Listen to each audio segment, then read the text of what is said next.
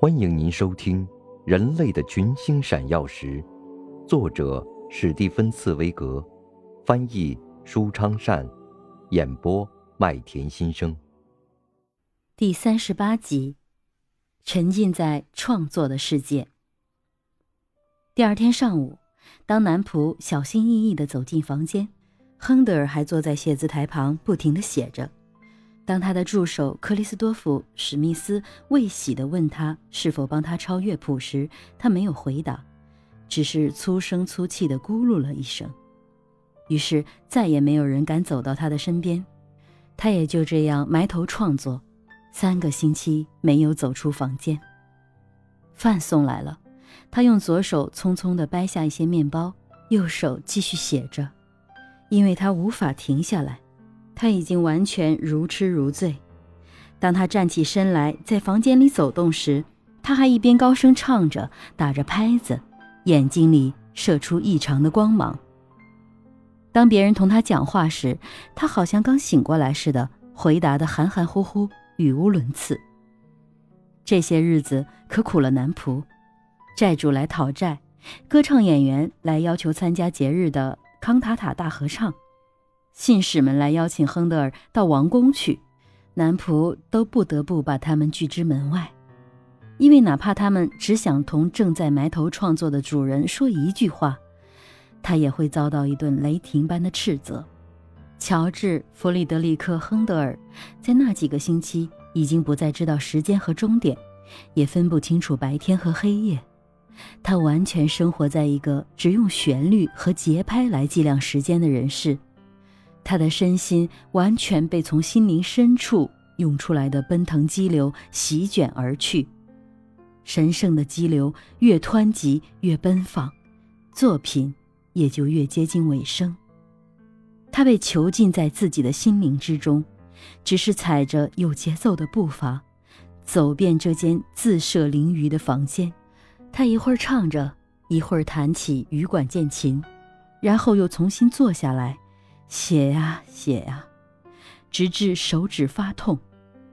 他在有生之年还从未有过如此旺盛的创作欲望，也从未经历过如此呕心沥血的音乐生涯。差不多三个星期以后，一七四一年九月十四日，作品终于完成了。这是在今天难以置信的，大概也是永远无法想象的。歌词变成了乐曲，不久前还是干巴枯燥的言辞，现在已经成了生气勃勃、永不凋零的声音，就像从前瘫痪的身体创造了复活的奇迹一样，如今是一颗被点燃的心灵创造了意志的奇迹。所有的乐谱都已写好，并且都已弹奏过了，歌词已经变成了旋律，并且已经在展翅翱翔。只是一个词，作品的最后一个词“阿门”还没有配上配乐。现在，亨德尔要抓住这个“阿门”，这两个紧密结合在一起的短短音节，创造出一种直冲九霄云外的声乐。他要给这两个音节配上不同的音调，同时配上不断变换的合唱。他要把这两个音节拉长，同时又不断把它们拆开，以便重新合在一起，从而产生更加热烈的氛围。他把自己巨大的热情，宛若天主的宣息，倾注在这首伟大的赞美颂的歌词的最后的结束语上，要使阿门像天下一样宏大和充实。这最后一个词没有放过他，他也没有放过这最后一个词。他把这个阿门配上雄伟的副歌曲，把第一个音节洪亮的啊作为最初始的原声，让它在穹顶下回旋轰鸣，直至它的最高音达到云霄。这原声将越来越高，随后又降下来，又升上去，最后再加入暴风雨般的管风琴，而这和声的强度将一次比一次高。它四处回荡，充满人寰，直至仿佛天使们也在全部和声中一起唱着赞美颂似的，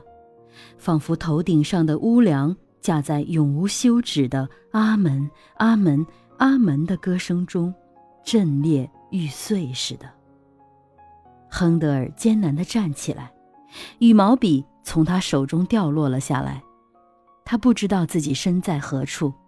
他什么也看不见，他什么也听不见，他只感到疲惫，感到全身筋疲力竭。他不得不支撑着墙壁，踉踉跄跄地行走。他一点力气也没有了，身体像死了似的，神志迷迷糊糊。他像一个瞎子似的，沿着墙壁一步一步向前移动。然后躺到床上，睡得像个死人。您正在收听的是《人类的群星闪耀时》，演播麦田心声，感谢您的收听。